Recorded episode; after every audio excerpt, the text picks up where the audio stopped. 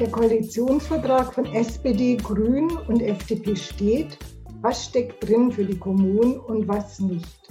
Das möchte ich heute gerne mit Manuela Rottmann besprechen. Sie hat bei den Verhandlungen für die Grünen die Arbeitsgruppe Gutes Leben in Stadt und Land geleitet. Ihr Bundestagswahlkreis liegt in Franken. Hallo Frau Rottmann, schön, dass Sie da sind.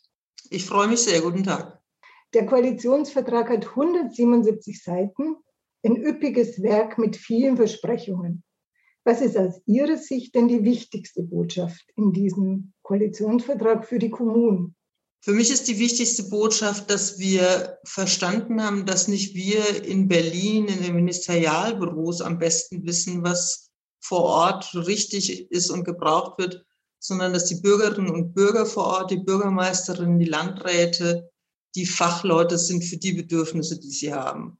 Und Bundespolitik hat immer so ein, das Risiko, so in so einen Beglückungsmodus zu gehen, also sich ganz tolle Programme auszudenken, und Förderbescheide zu überreichen und sich dann abzufeiern. Aber dass wir gesagt haben, nee, die Intelligenz, äh, die Schwarmintelligenz vor Ort ist schlauer als wir, das halte ich für einen großen Fortschritt. Hört sich schon mal gut an. Jetzt fühlen sich ländliche Regionen ja zunehmend abgehängt und das sind sie auch. Wie will die neue Regierung sie stärker machen?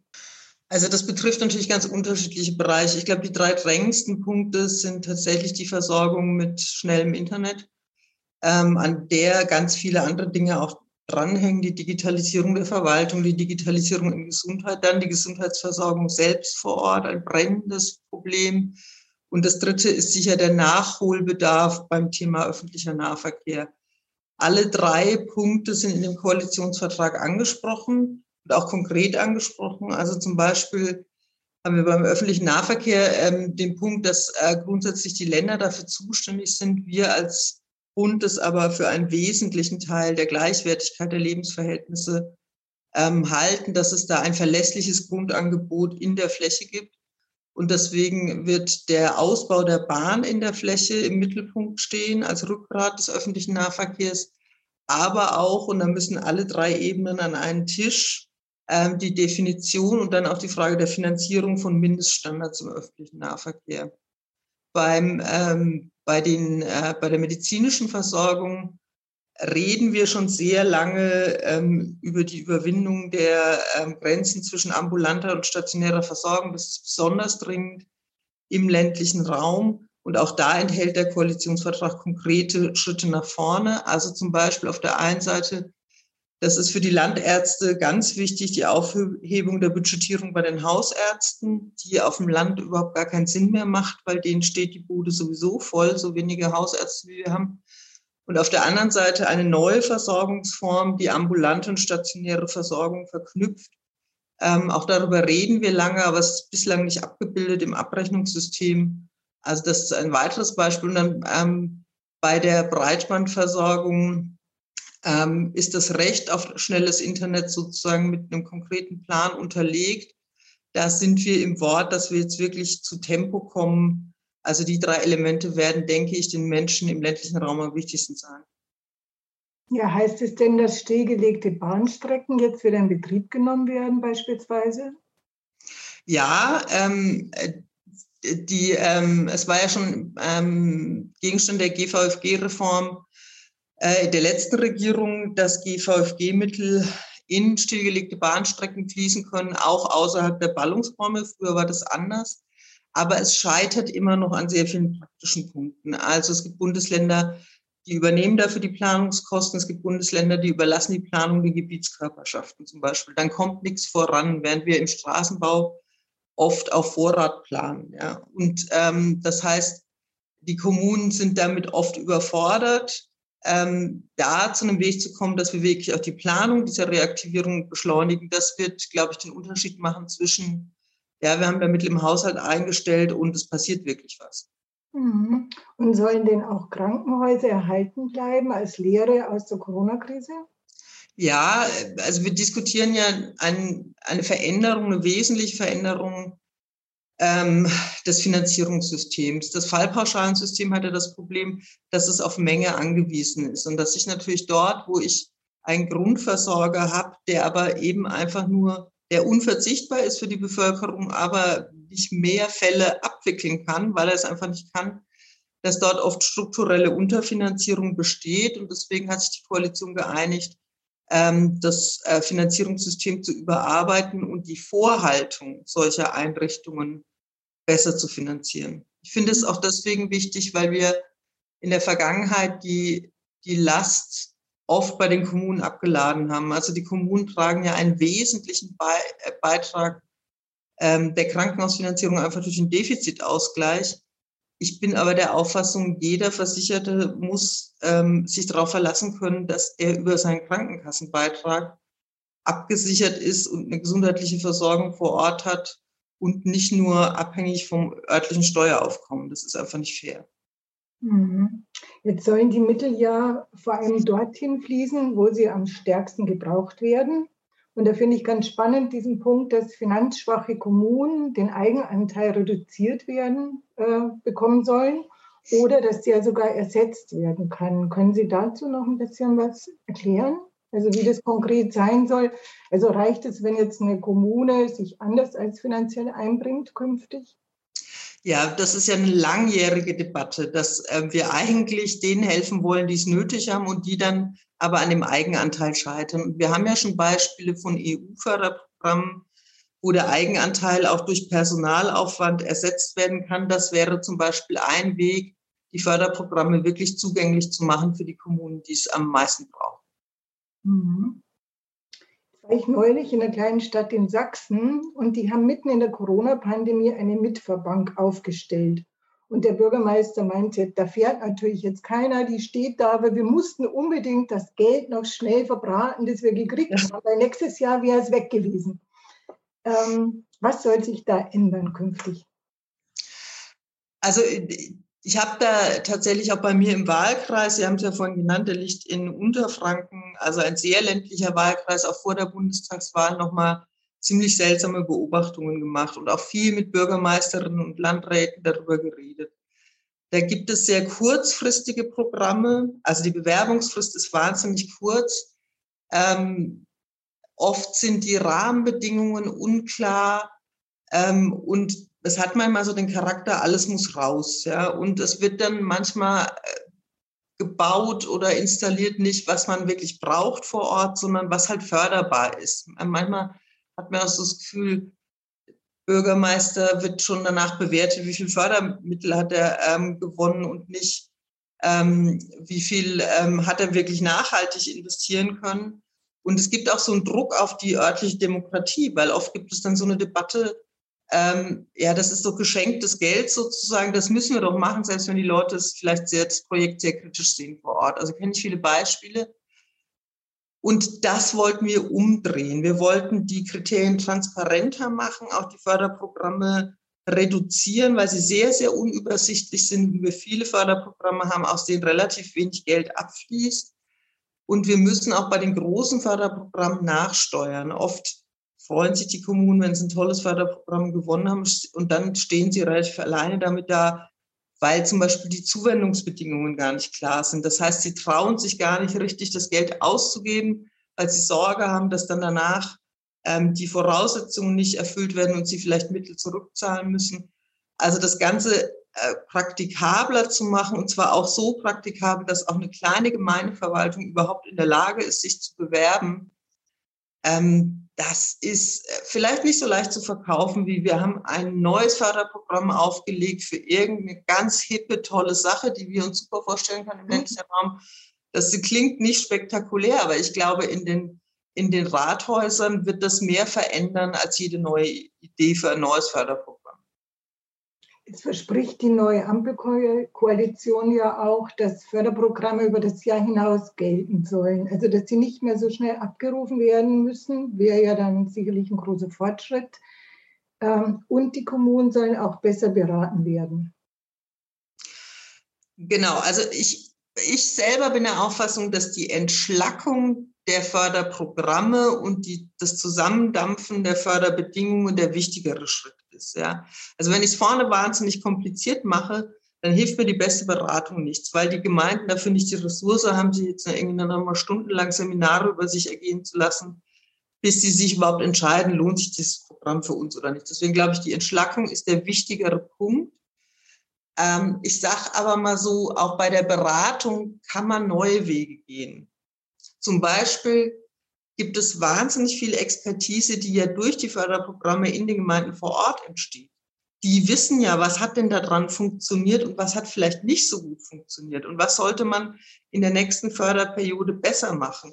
Und da einen Austausch zu machen, der dann wieder der nächst, in der nächsten Förderperiode den Gemeinden zugutekommt, indem man eben lernt aus der Erfahrung einer Förderperiode.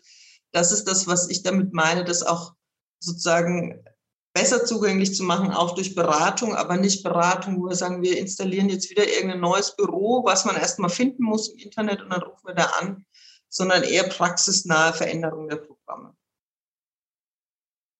Ein wichtiges Thema für den ländlichen Raum ist das Ehrenamt. Also wird ja ganz stark durch die Vereine gestützt. Also wenn es die da nicht gäbe, äh, was äh, hat die Koalition denn geplant, um die Ehrenamtsarbeit und die Freiwilligenarbeit zu stützen. Also es gibt da ganz ähm, verschiedene Ansätze, die auch zum Teil verteilt sind. Die sind nicht alle in diesem Kapitel Stadt und Land, sondern Ehrenamt gibt es natürlich ähm, überall. Ähm, aber äh, zum Beispiel die Stärkung der Stiftung Ehrenamt ist ein Element, die ja sehr stark berät. Was mir wichtig ist aus der Perspektive ländlicher Raum, was uns von den Städten unterscheidet, ist ja, dass ein wesentliches öffentliches Gut, nämlich Sicherheit, bei uns ehrenamtlich zur Verfügung gestellt wird. Also das THW, die Freiwillige Feuerwehr.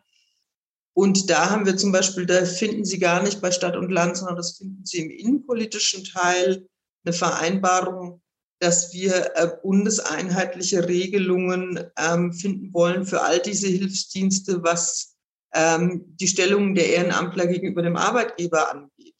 Also dass äh, sozusagen Freistellungsansprüche und so einheitlich geregelt sind, und ich glaube, das ist extrem wichtig, ähm, gerade für den ländlichen Raum. Die Bedingungen auch in den Städten sollen sich verbessern. Dazu gehört in erster Linie auch das Programm, neue Wohnungen zu schaffen. Äh, ja, wie soll sich das Leben in der Stadt verbessern? Das sind ganz unterschiedliche Elemente. Also ähm, Unistädte haben ein Riesenproblem, vor allem mit preiswerten Wohnungsbau für Studierende. Es wird ein Bundesprogramm studentisches Wohnen geben, ist zum Beispiel ein ganz wichtiger Punkt. Für Land- und Stadtkommunen ist es, glaube ich, interessant, dass die BIMA, also die Bundesanstalt für Immobilienvermögen, umgebaut werden soll zu einem Akteur, der mit den Kommunen zusammenarbeitet und Gelände entwickelt und auch für die Kommunen Gelände entwickelt. Ähm, vielleicht ein weiterer ähm, wichtiger Punkt für die Städte ist, dass wir auch ähm, die Bremsen für Flächenkreislaufwirtschaft lösen wollen. Also wie kann ich zum Beispiel unterschiedliche Nutzungen in der Stadt besser zusammenbringen? Wir haben ja so eine Tendenz, dass Lärmschutz und so weiter und so weiter Kultur und Wohnen eher auseinandertreibt. Und das ist eigentlich nicht unser Bild von der lebendigen Stadt der kurzen Wege, das heißt, ähm, da pla im Planungsrecht dran zu gehen, ähm, ist auch so ein wesentlicher Punkt für die Städte. Das Kernthema Ihrer Partei ist der Klimaschutz. Geplant ist, dass künftig zwei Prozent der Landesflächen für Windkraft ausgewiesen werden. Es gibt ja viele Proteste, viele Klagen. Es geht nicht so richtig voran beim Windkraftausbau, zumindest nicht so, wie man sich erhofft hätte. Wie kann da die Akzeptanz vor Ort erhöht werden? Das ist etwas, worauf ich richtig stolz bin. Ähm, wenn wir das mit der Energiewende ernst nehmen, dann wird es ja das Verhältnis zwischen ländlichen Räumen und Ballungsräumen auch verändern. Denn die ländlichen Räume bekommen eine ganz andere wichtige Rolle. Dort wird die Energiewende im Wesentlichen stattfinden. Und die Folge muss sein, dass auch die Wertschöpfung durch die Energiewende den ländlichen Räumen zugutekommt wir haben uns darauf verständigt, also es gibt ja eine freiwillige Regelung für die Beteiligung von Standort- und Nachbarkommunen an Wind- ähm, und Freiflächen-PV-Anlagen seit dem letzten Jahr. Wir haben uns darauf verständigt, dass wir diese Regelung ausdehnen wollen als freiwillige Regelung auch auf Bestandsanlagen und als verpflichtende Regelung für alle neu zu bauenden Anlagen. Und das heißt, wir werden zu einer Umverteilung aus den Ballungsräumen in den ländlichen Raum kommen. Und zwar je mehr, desto schneller die Energiewende voranschreitet. Und das wird, das ist natürlich viel, viel wertvoller als jedes Förderprogramm, weil es Freiheit schafft in den Kommunen, weil es freie Mittel schafft, die meiner Meinung nach am besten vor Ort ausgegeben werden und weil es ein fairer Ausgleich zwischen Stadt und Land ist. Kommunen und Nachbarkommunen eben sollen künftig da an der Wertschätzung beteiligt werden. Ähm, also Sie rechnen damit für einen Schub, dass es einen richtigen Schub für die Windkraft geben wird. Ja, ja ich meine, dazu gehören natürlich auch andere Elemente, zum Beispiel Planungsbeschleunigung. Ja, ähm, ich denke auch, dass wir schauen müssen, jetzt gerade bei der Freiflächen-PV, habe ich den Eindruck, die Gemeinden können da zwar sehr viel steuern, aber sie sind eigentlich, werden überrollt von der investorengetriebenen ähm, Planung, weil sie auch oft die Mittel nicht haben. Sie könnten ja viel steuern über eine Angebotsplanung, aber die Planung zahlen sie dann eben selber und bei einer investorengetriebenen Planung zahlt es der Investor. Da ähm, mitzuhelfen, dass sie diese Rolle, also das, was ihnen rechtlich eigentlich möglich ist, die best, also die, den besten Standort für Freiflächen-PV auszuwählen und nicht den, wo sich halt Eigentümer und Investor jetzt gerade geeinigt haben, wird für die Akzeptanz auch ganz wichtig sein. Der Kohleausstieg soll auf 2030 vorgezogen werden. Wie wollen Sie die betroffenen Regionen denn konkret beim Strukturwandel unterstützen? Wir haben uns darauf ähm, geeinigt, dass wir das Strukturstärkungsgesetz dann natürlich auch vorziehen müssen. Ähm, wir wollen ähm, das Strukturstärkungsgesetz, da kommt es auch darauf an, dass es wirklich umgesetzt wird. Also zum Beispiel Schienenprojekte aus dem Strukturstärkungsgesetz sind sehr, sehr zäh momentan. Das müssen wir beschleunigen aus unserer Sicht. Da haben wir uns auch darauf geeinigt. Ähm, insgesamt ähm, kommt es denke ich auch darauf an, dass wir ähm, zum Beispiel Bundeseinrichtungen, die in Ostdeutschland deutlich unterdurchschnittlich ähm, vertreten sind, auch wirklich beherzt und gezielt nach Ostdeutschland ähm, setzen, weil da gibt es einfach einen großen nach Nachholbedarf. Müssen denn die Strukturfördermittel jetzt schneller ausbezahlt werden? Wenn der Kohleausstieg ähm, früher kommt, ja. Laut Koalitionsvertrag werden die Klimaschutzvorgaben auch beim Bauen massiv erhöht. Wie wird der Bund die Kommunen da finanziell unterstützen?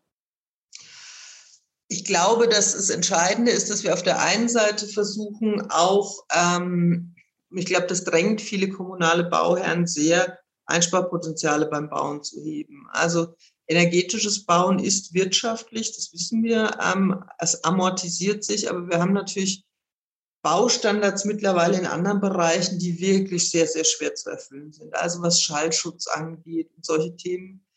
Also das beherzt ähm, anzupacken und zu sagen, äh, ich musste auch mal wieder runter von dem, von den extremen DIN-Normen, ähm, die, an die wir uns da gewöhnt haben und wo sich die Industrie auch immer wieder darauf einigt. Das wird ein Punkt sein, um Bauen wieder machbar zu machen, ohne auf energetische Standards zu verzichten, weil das wäre, wäre kurzsichtig und natürlich, wir haben, also sowohl für private als auch für öffentliche Bauherren, haben wir ja ein ausgefeiltes Förderprogramm.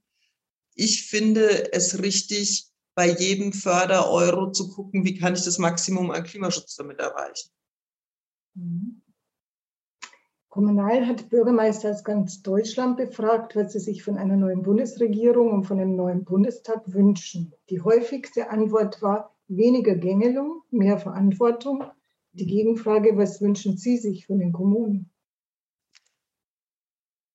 Also die Kommunen müssen uns helfen beim, bei der Energiewende, beim Klimaschutz. Also wir können viel Papier bedrucken, aber ob es Wirklichkeit wird, wird vor Ort entschieden. Und äh, ich freue mich drauf, mit Bürgermeisterinnen, Landräten, da ähm, zusammenzuarbeiten, sich wirklich ähm, auch voneinander zu lernen, auch gut und intensiv bei der Praxis zuzuhören. Sag mal, wo hängt's denn bei euch? Wo können wir euch helfen?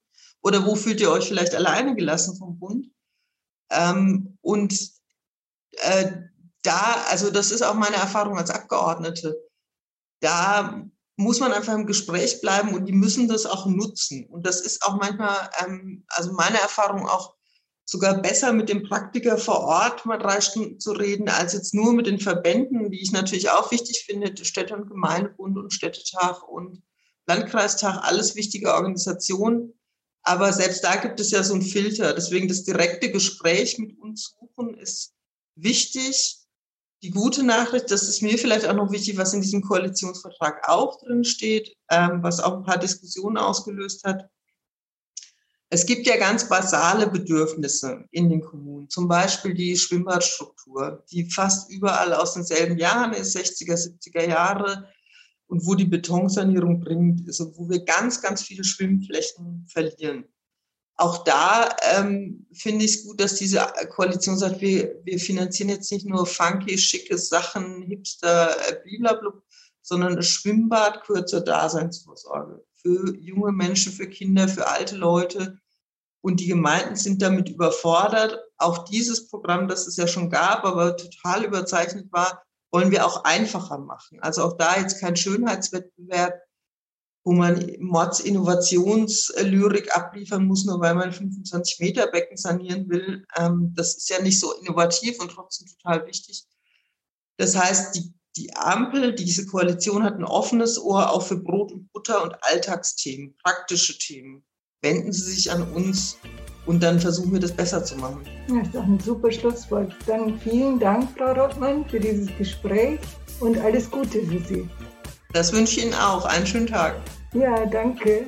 Tschüss.